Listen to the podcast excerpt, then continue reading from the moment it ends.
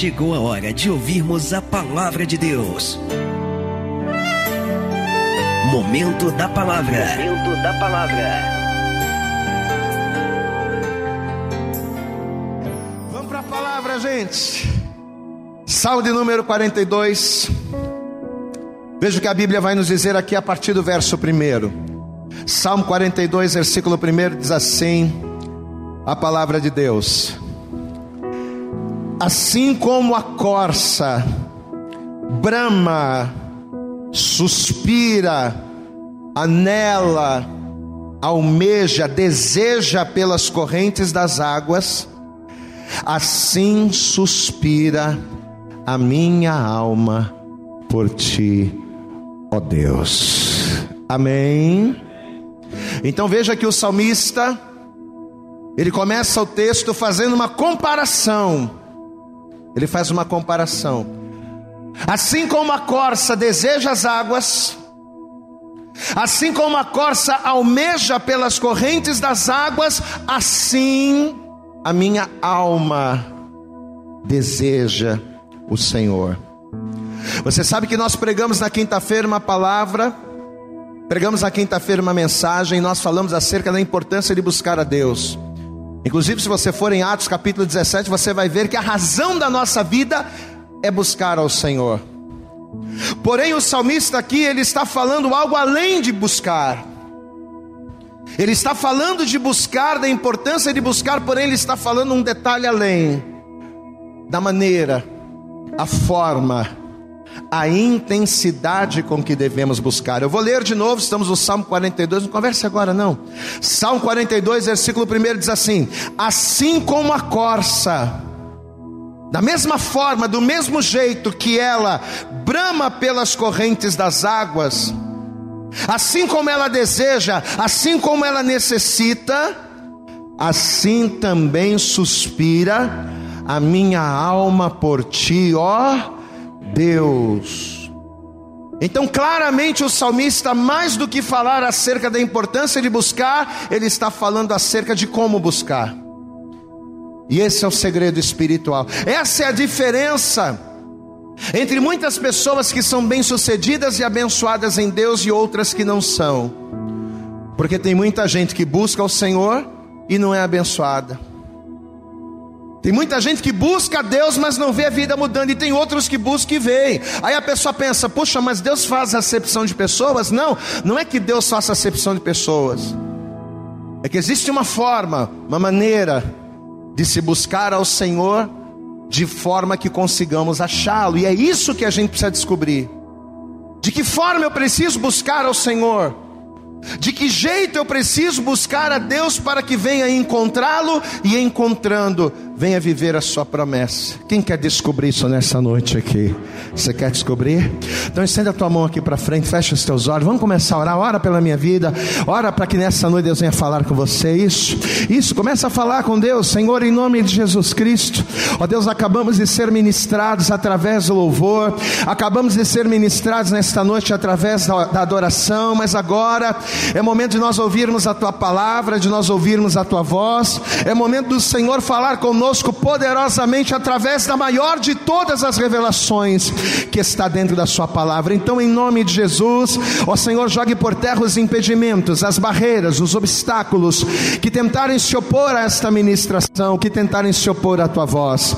Prepara, ó Deus, os nossos ouvidos para te ouvir, o coração para receber e prepara principalmente a nossa mente para que venhamos assimilar e colocar em prática aquilo que ouvirmos para, para que venhamos experimentar experimentar a tua boa, perfeita e agradável vontade. Fala conosco nesta noite, abençoa-nos poderosamente o que nós te pedimos nesta hora com toda a nossa fé. E desde já lhe agradecemos em nome de Jesus e todos digam amém. Jesus, dá graças a Deus aí. Vamos aplaudir mais uma vez bem forte ao Senhor. Aplauda bem forte a Jesus. Aplauda bem forte, glorifique ao Senhor por esta palavra nesta hora. Amém? Por favor, tome o teu assento, sente-se no teu lugar. Quantos aqui reconhecem que Deus é grande? Eu quero começar a ministração de hoje fazendo essa pergunta. Quem reconhece que Deus é grande, que Deus é tremendo, Deus é Senhor? Diga glória a Deus. Eu acho que não há dúvidas Nem para nós que estamos aqui, nem para essas pessoas que estão nos assistindo pela internet, pelas pessoas que estão nos ouvindo. Não há dúvidas de que Deus é grande, de que Deus é poderoso, de que Deus ele sabe o que faz. Porém, apesar de nós admitirmos a grandeza e o poder de Deus, apesar de nós reconhecermos a soberania de Deus, a grande verdade é que muito daquilo que Deus faz, algumas vezes, nos passa a impressão de ser coisas estranhas, é ou não é verdade? Eu não tenho dúvida de que Deus é poderoso, não tenho dúvida de que Deus é tremendo. Mas existem algumas coisas que Deus faz, alguns métodos que Deus ele usa para trabalhar na vida do homem, que seja por nós não compreendermos ou por nós não alcançarmos, às vezes, às vezes parece ser meio estranho para nós.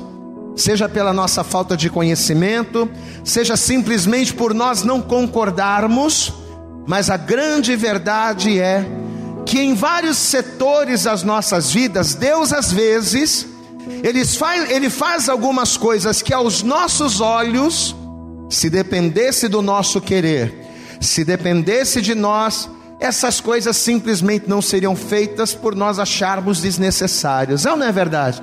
Tem algumas coisas que Deus faz que a gente olha assim, a princípio a gente não entende. Tem algumas coisas que Deus faz que às vezes a gente olha assim e diz: "Poxa, mas para que isso?", né? Várias áreas da nossa vida a gente consegue dissertar, a gente consegue apontar. Eu olhando para a natureza consegui enxergar algumas coisas. Vou dar alguns exemplos para você.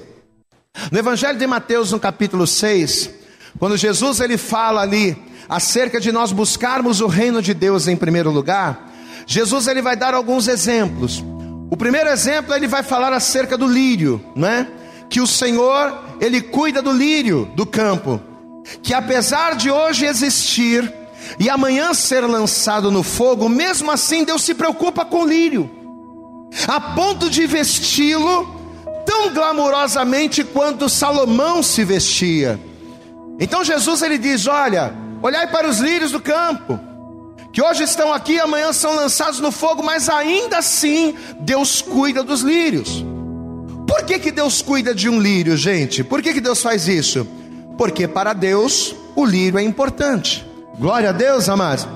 Mas aí eu pergunto para você: mas e para nós? Qual a serventia de um lírio para minha vida ou para sua vida? Para que Deus se importar com um lírio que hoje existe e amanhã é lançado no fogo? Parece desnecessário o lírio. Se dependesse de nós, Deus não perderia o seu tempo cuidando de um lírio que hoje existe e amanhã é queimado. A mesma coisa as aves.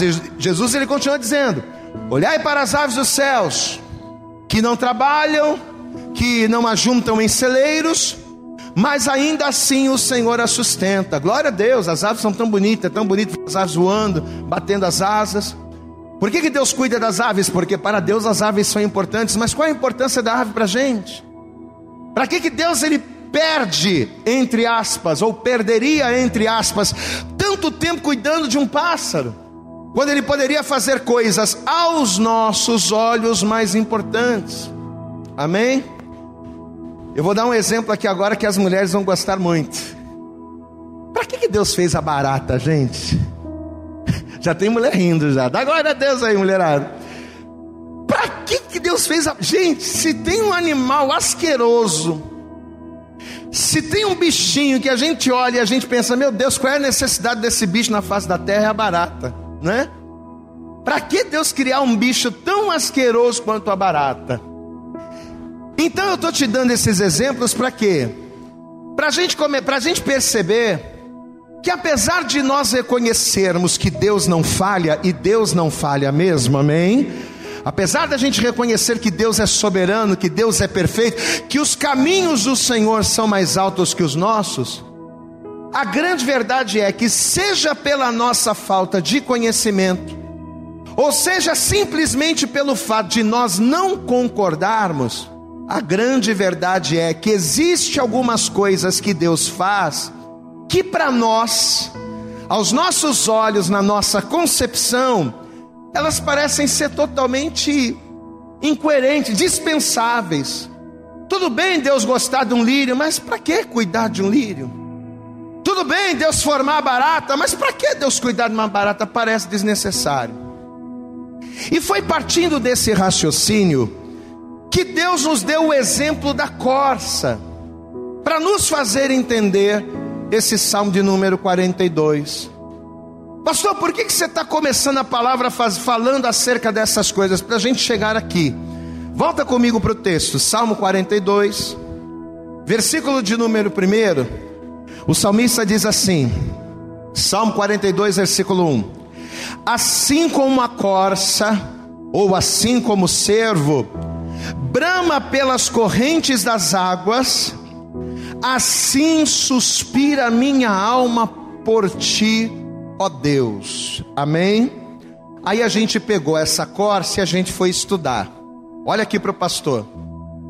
Tirando o fato de que a corça ela serve de alimento para os seus predadores, tirando o fato de que ela é um alimento para os predadores carnívoros da natureza, a vida de uma corça, por incrível que pareça, ela é menos útil, por exemplo, do que uma ave. Jesus não falou das aves dos céus, que não ajuntam em celeiros e que só voam, e Deus cuida delas? Pois é, se você for comparar a vida de uma ave e a vida de uma corça, a vida de uma ave acaba tendo muito mais importância. Muito mais importância do que um lírio. Um lírio é muito mais importante que a vida corça. Por incrível que pareça, até a barata por mais asquerosa que seja, ela tem uma importância fundamental maior até do que a da corça. Pastor, mas como assim? Se você for procurar pesquisar lá na cultura chinesa, você vai ver que o lírio, além dele ser, além dele anunciar o verão, o verão asiático, porque o lírio, ele aponta para um novo, para uma nova estação, para o verão, o lírio ele produz uma substância que estimula o nosso organismo a produzir um hormônio chamado de endorfina. Você não sabia disso, nem eu sabia. Mas o lírio faz com que o nosso organismo produza endorfina. E você sabe que a endorfina é um, é um hormônio que causa uma sensação de tranquilidade, de bem-estar, não é? Em alguns casos, até mesmo é, é, de, de como é que se diz, anestésico de dores. Então o lírio, ele é responsável por isso. A mesma coisa as aves. As aves elas só batem as asas no céu. Pois é, mas existem algumas aves que costumam trazer nos seus bicos sementes. E elas levam as sementes de um lado para o outro, germinando a terra com sementes, fazendo com que novas plantas, com que novas árvores venham crescer. Então, até mesmo a ave, ela tem uma responsabilidade, uma responsabilidade grande na natureza, porque ela é responsável de ser a semeadora de sementes e de novos frutos. E até mesmo a barata, gente. Eu fui pesquisar. As baratas, elas se alimentam de excrementos e elas se alimentam de restos de animais. E ao se alimentarem disso, o que, que elas acabam fazendo? Elas trazem um equilíbrio para o ciclo de nitrogênio da natureza. Você sabe por que, que o nitrogênio ele é importante na natureza? Porque o nitrogênio ele é responsável pelo crescimento das plantas. O nitrogênio ele é responsável por alimentar as plantas, fazendo com que as plantas cresçam. Então até a barata, que é um dos seres mais asquerosos, ela tem uma importância grande, porque ela traz equilíbrio para a produção de nitrogênio que beneficia a natureza. Aí eu fui pesquisar sobre a corça, gente. Por incrível que pareça, a corça ela só tem uma função. A corça ela só serve de alimento. Glória a Deus, amados. O propósito da vida de uma corça é ser perseguida, é ser ferida e é ser morta pelos seus predadores. Ou seja, o propósito da vida de uma corça é ser caçada. Então, lamentavelmente, a gente conclui que o sentido da vida de uma corça é sobreviver. Quando a corça nasce, ela nasce com um propósito: sobreviver. Porque tudo ao seu redor, tudo ao seu redor representa perigo para a sua existência. Então, qual é a razão da vida de uma corça? Diga sobreviver. Diga bem alto: sobreviver. Só que tem um problema. Tem um problema nisso aí. Porque a corça não tem presas. Amém? Ela tem que sobreviver, só que ela não tem presa. Ela tem que sobreviver, mas não tem dente grande. Não tem, né? Não tem ali jugulares fortes. Não tem uma pegada, uma, uma mordida forte. Não, ela não tem. Ela não tem presas. Ela não tem asas para voar. Ou seja, ela precisa sobreviver, mas ela não tem armas naturais para isso. Ela não tem peso, ela não tem altura, ela não tem estatura, ela não tem absolutamente nenhum tipo de arma natural. A única vantagem, a única vantagem natural que uma corça tem são as pernas longas para correr. É a única coisa que ela tem. Ela não tem garras, ela não tem mordedura, ela não tem asas, ela não tem altura, ela não tem porte, ela só tem pernas que lhe possibilitam correr com velocidade. Só que mesmo usando as pernas para correr, isso traz problema para ela. Por quê? Porque quando ela usa as pernas e ela começa a correr, a corça exala um cheiro, um odor e esse odor faz com que os predadores saibam aonde ela está. Então, olha o problema. Ela não tem nenhuma vantagem natural. A única vantagem são as pernas para correr. Só que conforme ela vai correndo, ela vai exalando um cheiro. Então, se o leão está correndo atrás dela, ou se o tigre está correndo atrás dela, ela pode sair correndo na frente, mas o cheiro dela vai mostrar aonde ela está. Então, ainda que ela corra, ela não tem como se esconder, porque o cheiro que exala do seu corpo mostra a localização aonde ela está. Você sabe aquela expressão, eu acredito que você já deve ter ouvido isso? Aquela expressão que diz assim: que se correr o bicho pega, e se ficar o bicho come. Quem já ouviu isso aqui? Levanta a mão. Você já ouviu isso? A vida da corça se resume nisso. Se ela corre, ela não tem para onde se esconder, porque o cheiro que ela exala mostra aonde ela está. Se ela corre, ela não tem onde se esconder. E se ela fica parada, o que, que acontece com ela? Ela é destruída. Então, olha, olha o dilema da corça. A vida de uma corça se resume a isso: a correr, a se esconder e a sobreviver. Traduzindo, olhe para mim. A vida de uma corça é um beco sem saída. Diga comigo, a vida de uma corça, bem alto, a vida de uma corça é um beco sem saída. Se ela corre, ela é perseguida. Se ela fica parada, ela é destruída. É um beco sem saída. E é aqui que a gente já começa a ministrar o teu coração e começa a ministrar você. Talvez você entrou aqui nessa noite, ou talvez você está nos assistindo online, ou talvez você está ouvindo esse áudio. E talvez a tua vida, se comparada com a vida de uma corça, talvez a tua vida se encontre da mesma forma, você está num beco sem saída. Pastor, às vezes eu olho para o meu casamento e a impressão que eu tenho é que o meu casamento está num beco sem saída, porque todas as minhas alternativas são falhas, tudo aquilo que eu tento fazer não dá certo, todas as possibilidades que, que, que, que aparecem diante de mim, eu não consigo torná-las em realidade. Talvez você está aqui hoje, ou talvez você nos vê, ou talvez você nos ouve.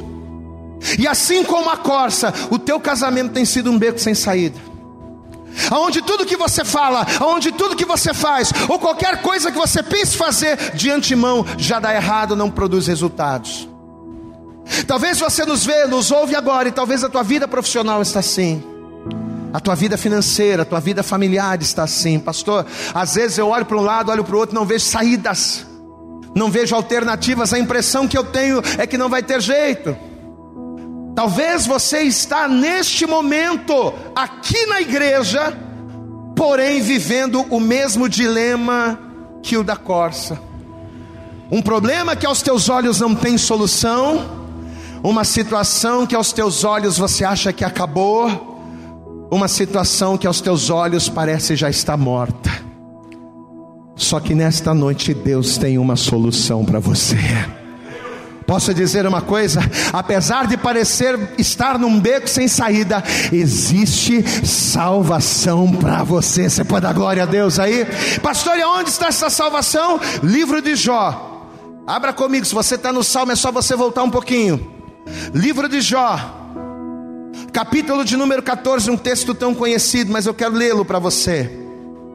Livro de Jó, no capítulo 14 Veja que a palavra de Deus ela nos diz aqui no versículo 7, e esta palavra serve para a corça, esta palavra serve para mim e ela serve para você nessa noite. Jó 14, verso 7 diz: Porque há esperança para a árvore que, se for cortada, ainda se renovará e não cessarão os seus renovos. Se envelhecer na terra a sua raiz e o seu tronco morrer no pó, olha a saída, ao cheiro das águas brotará e dará ramos como a planta. Você pode aplaudir bem forte ao Senhor. Você pode estar cortado, a tua raiz pode envelhecer, o teu tronco pode morrer, mas ao cheiro das águas você terá vida. Diga glória a Deus. Olha a promessa que Deus está dando, olha para cá, olha para cá, olha a promessa que Deus está fazendo. As tuas raízes podem estar envelhecidas, você pode estar cortado, teu tronco pode estar envelhecido, mas ao cheiro das águas. E o que, que representa o cheiro das águas? É perto das águas.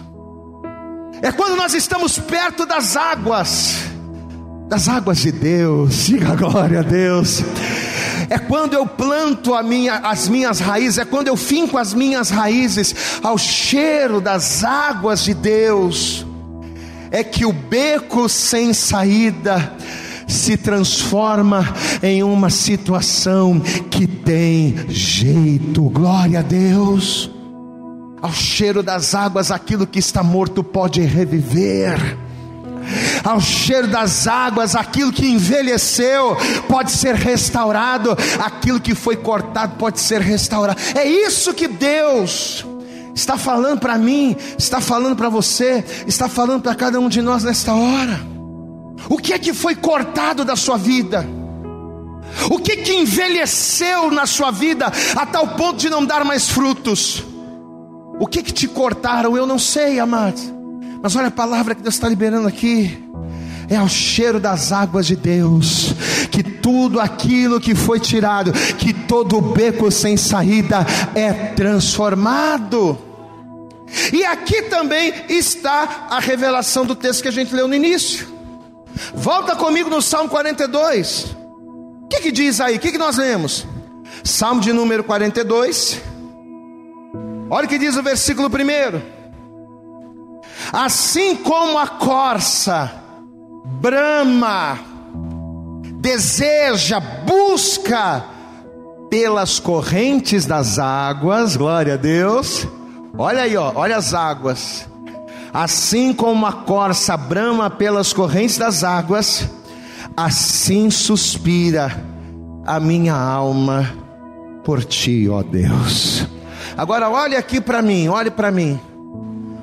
Por que, que a corça suspira pelas águas?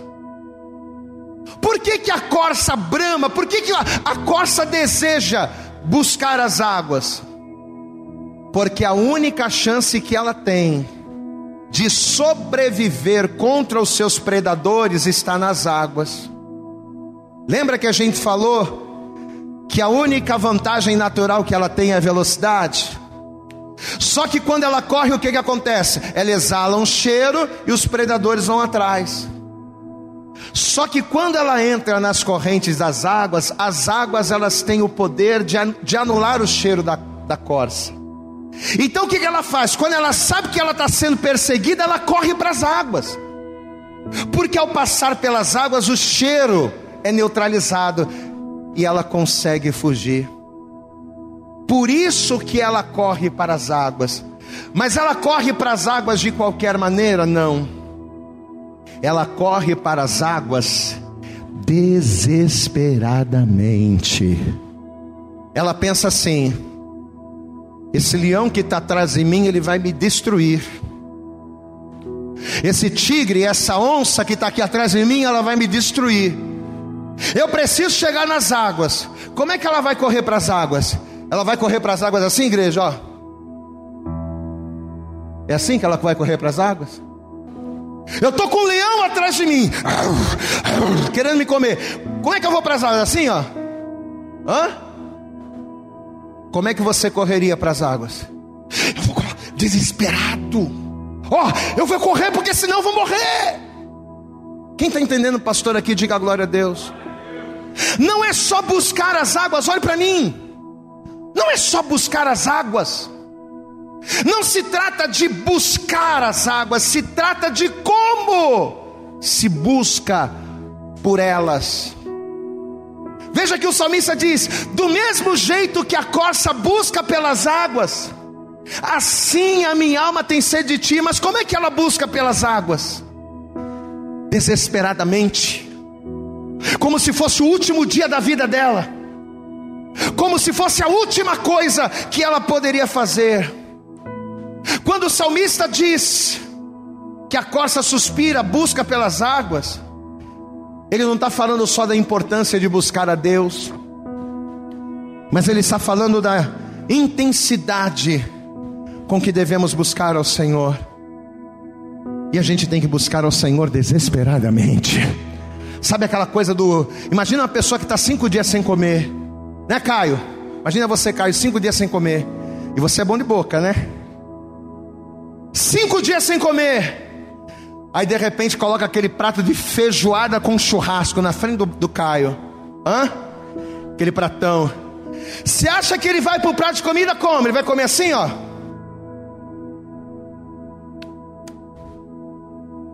É assim que se come? Cinco dias sem comer. Você vê aquele banquete na sua frente, como é que você vai comer? Você vai desesperadamente. E não é falta de educação, não, é necessidade. Diga glória a Deus. Porque você vai comer aquilo como se fosse a última refeição da sua vida. Meu amados, e aqui está o segredo espiritual e a razão pela qual muitas pessoas não são abençoadas. Muitas pessoas não são abençoadas porque não buscam a Deus, outras não são abençoadas porque, apesar de buscarem, não buscam da maneira correta. E qual é a maneira correta com que eu tenho que buscar a Deus para que eu venha alcançá-lo desesperadamente, como se fosse o meu último copo d'água no deserto, como se fosse o meu último alimento, a minha última refeição? É quando eu busco a Deus assim, é que eu encontro a glória, a bênção e o sobrenatural de Deus na minha vida. Você pode aplaudir bem forte ao Senhor. É desse jeito, é desta maneira. No livro do profeta Jeremias, no capítulo 29, versículo 13, o que, que o profeta diz? O que, que o Senhor diz? Buscar-me-eis e me achareis. Glória a Deus, amados. Mas você vai me buscar e vai me achar quando? Quando? Quando me buscardes de todo o vosso coração, não algumas partes, não um pouquinho, tem que ser todo ele. Quando você coloca o coração em uma coisa, é diferente, né? Tem coisas que a gente faz por fazer. Ah, eu vou fazer isso aqui porque minha esposa quer, eu não estou não, muito afim, mas como vai agradar ela, eu até vou lá. Você até faz, mas você não coloca o coração na coisa. Você não está inteiro naquela situação. Ah, já que meu pai está querendo, já que meu filho quer, já que fulano quer, eu até vou fazer determinada coisa, mas você não está com o coração inteiro naquilo. Agora, quando você coloca, quando você está com o teu coração inteiro em determinada coisa, não existe dificuldade para você. Amém? Quando a gente bota o coração é diferente. Não, peraí. É igual quando a gente faz as coisas para o homem. Às vezes a gente coloca o coração em coisas que a gente faz para o homem, mas não coloca o coração nas coisas que a gente faz para Deus. Por quê? Porque o homem tem alguma coisa para nos dar. Por um salário, o camarada acorda três horas da manhã, pega três ônibus, sai, chega lá no horário e trabalha, e vai, se esforça, chega em casa dez horas da noite, acorda no dia seguinte, acorda três horas da manhã. O camarada se empenha, bota o coração na coisa, mas por quê? Porque ele vai receber um salário. Deus ele quer que você o busque da mesma forma que uma corça busca pelas águas. Deus ele quer que a gente busque da mesma forma que um faminto busca por um prato de comida, da mesma forma que um sedento busca por um copo d'água, da mesma forma com que a gente faz as coisas para o homem. Ah, mas o homem paga o meu salário que sustenta a minha família. Deus ele te dá vida, Deus ele te dá saúde, Deus ele te dá salvação, Deus te dá a vida eterna. Aplauda bem forte ao Senhor. Se você faz para o homem, faça o teu melhor para Deus. Coloca o coração na coisa, meu filho. Eu falo com você que está nos assistindo pela internet, coloca o coração. Às vezes a gente está na igreja, mas a gente não coloca o coração naquilo que faz. Às vezes a gente vem para o culto, a gente até busca Deus, a gente adora Deus, mas a gente não coloca o coração. Buscar-me-eis, buscar-me-eis, e me achareis. Glória a Deus, amado. Deus está prometendo que a gente vai achar Ele. Coisa tremenda é quem acha o Senhor. Mas para buscar e achar, o que, que Deus quer? Que eu venha buscar não com o coração pela metade. Ah, pastor, eu estou aqui na igreja, mas meu pensamento está lá na obra. Eu estou aqui na igreja, mas meu pensamento está lá no trabalho. Eu estou aqui na igreja, mas meu pensamento está ali. A pessoa está e não está. A pessoa busca, Deus não busca. A pessoa faz a obra não faz. Coração inteiro. Coração inteiro. Quando nós colocamos o nosso coração inteiro, quando nós inclinamos o nosso coração inteiramente a buscar a Deus, sem ressalvas, chuva não nos para, mau tempo não nos para, problemas não nos param tem gente que não vem para a igreja porque está sol demais. Ah, pastor, não vem. Está muito calor, pastor. Está muito calor, eu não aguento, pastor. Eu fico em casa porque eu não aguento. Ah, pastor, não tem ar-condicionado. Eu fico em casa, eu não aguento. Pessoa não está com coração. Porque quando você está com coração, você passa calor, o sol cai na cara, queima o teu olho e você está ali e persiste. É porque o teu coração não está na coisa, porque quando o teu coração está, você vai, você faz, você se esforça, você tira a força de onde não tem. Quem está entendendo, pastor, nesta noite, diga glória a Deus. Essa é a razão que faz com que algumas pessoas não sejam abençoadas. Pastor, Deus faz acepção de pessoas? Não, Deus não faz. Deus trata todo mundo igual. Mas por que que umas pessoas são abençoadas e outras não são? Não é porque Deus faz acepção, é porque algumas pessoas colocam o coração em tudo que fazem para Deus é porque algumas pessoas colocam o coração e inclinam o seu coração a buscarem ao Senhor, e outras, outras não. Como é que o servo, como é que a corça busca pelas águas? Assim? Hã? Desesperadamente.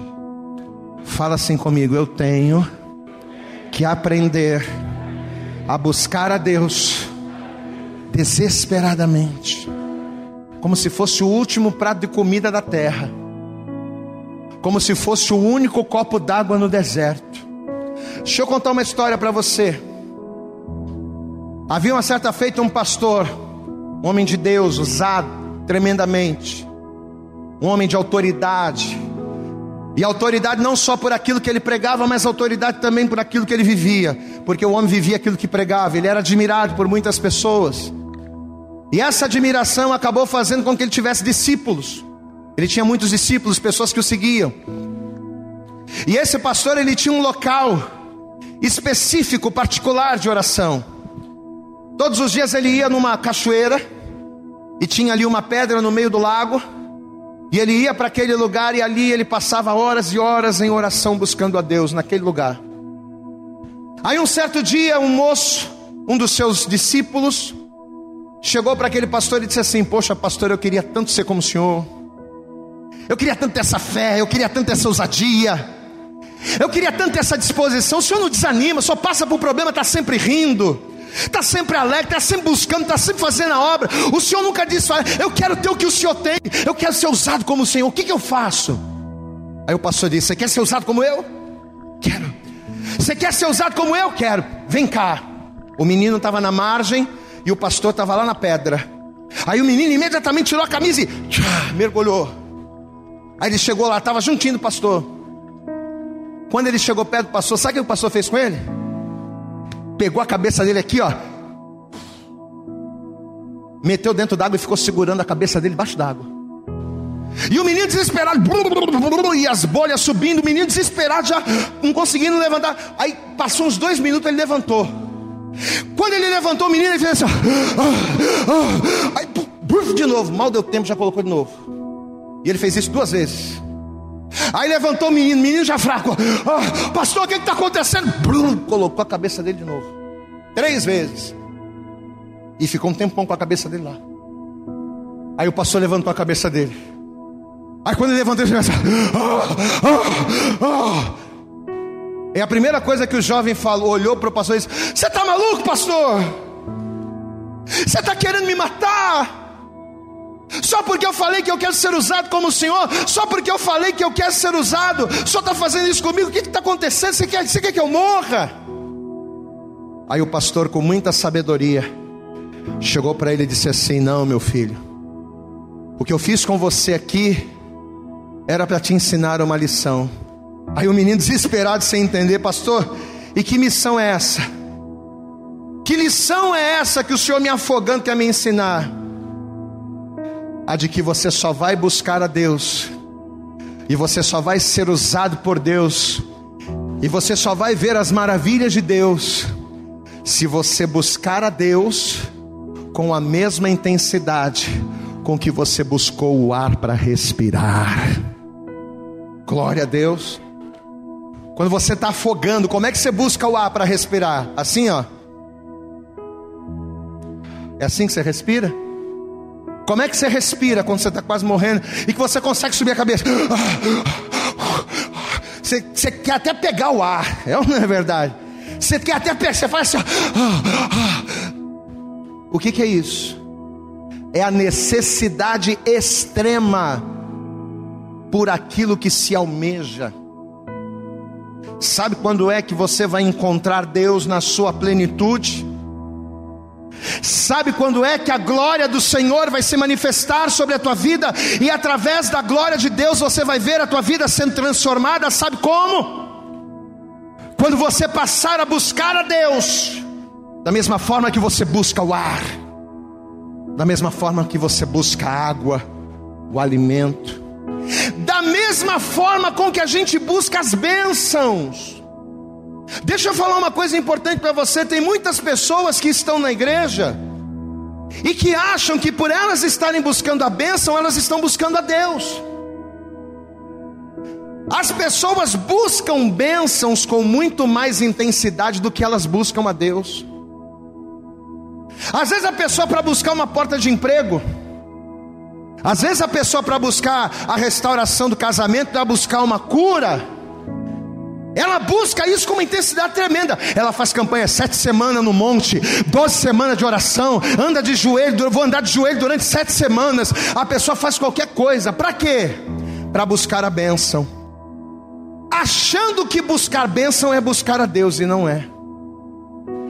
A intensidade que Deus quer que a gente busque a Ele tem que ser a mesma intensidade que nós usamos para buscar as bênçãos. Como é que a gente faz quando a gente vai buscar uma bênção na igreja?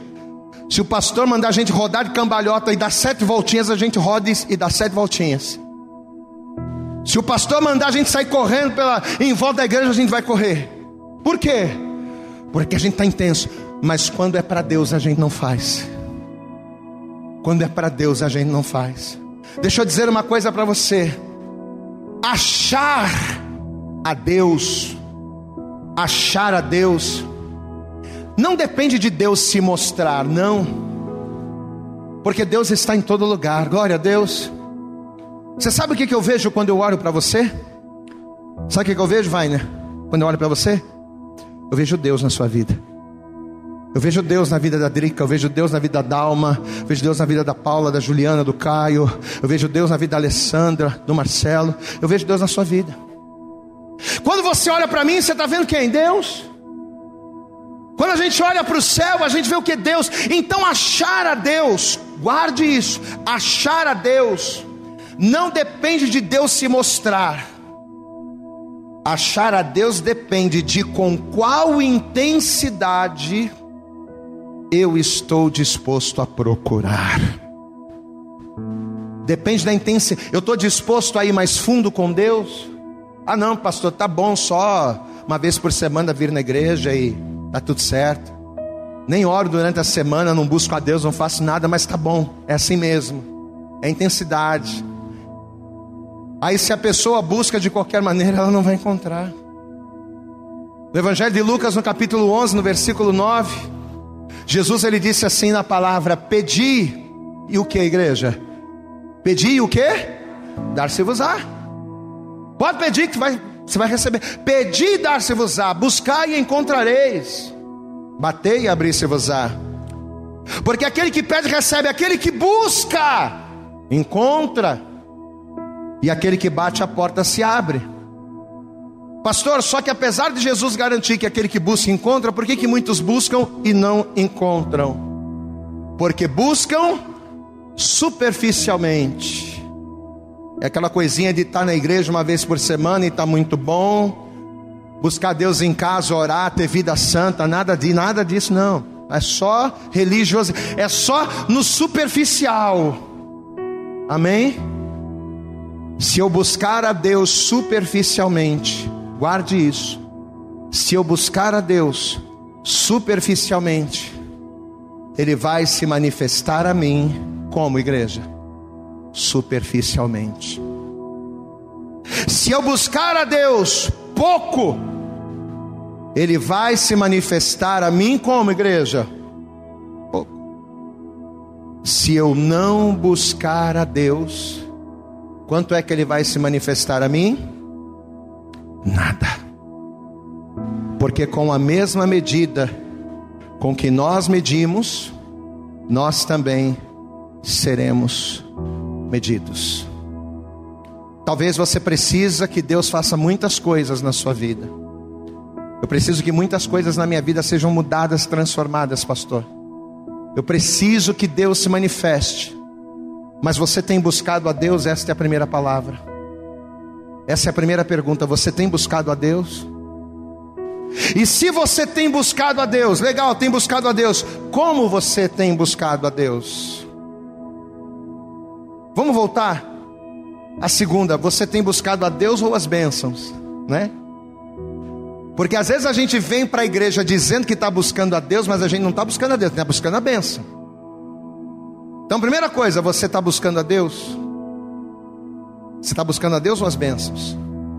Ah, pastor, eu estou buscando só bênçãos, eu não estou buscando a Deus como deveria. Porque buscar a Deus é mergulhar, diga glória a Deus. Buscar a Deus é ler a palavra, gente. Buscar a Deus é orar, buscar a Deus é, é santificar a sua vida, é fugir da aparência do mal, é ouvir a palavra e procurar obedecê-la, é dizer não para as coisas que desagradam ao Senhor, isso é buscar Deus é fazer isso com coração, com intensidade. É você se lançar na vontade de Deus, independente de qual ela seja. Então, primeira coisa é buscar a Deus. E segunda coisa, a intensidade com que eu estou buscando. Buscar-me-eis e me achareis. Diga bem alto comigo: quando me buscardes de todo o vosso coração. Meu coração tem que estar inteiro em Deus. Eu vou orar por você agora. Nós vamos orar. Mas eu não vou orar para Deus te dar a chave da vitória, para Deus te dar o milagre, para Deus abrir a... nada disso. Porque todas estas coisas são consequências. Diga comigo: bênçãos são consequências. Eu vou orar para que o teu coração seja inteiro para Deus. Se você vem para a igreja motivado a buscar bênçãos, eu vou orar para que a partir de hoje você venha para a igreja motivado a buscar Deus. E se você vem para a igreja motivado a buscar a Deus, mas você busca a Deus superficialmente, eu vou orar para que a partir de hoje você busque a Deus não superficialmente, mas desesperadamente. Porque somente dessa maneira você vai encontrar. E quando você encontrar o que você busca, que é Deus, as outras coisas te serão acrescentadas. Você crê nesta palavra? Você crê que Deus está usando essa palavra para falar com você nessa noite? Amém? Então, por favor, se coloque de pé, todos façam isso. Se coloque de pé. E assim que você se colocar de pé, eu quero pedir a você, por favor, dê para Jesus agora a tua melhor salva de palmas, mas eu quero que você faça o teu melhor para Deus. Eu quero que você aplauda mais ao Senhor. Isso. Diga glória a Deus aí no seu lugar. Eu acredito que essa mensagem falou poderosamente com você. Mas se você acredita que ela pode ajudar também uma outra pessoa que você gosta, ama ou admira, mande para ela. Compartilhe o link ou convide essa pessoa para seguir o nosso podcast. E creia que fazendo isso, ainda que não seja você a ministrar, além de nos ajudar, você estará cumprindo o ID de Deus. Deus abençoe você e até o nosso próximo conteúdo.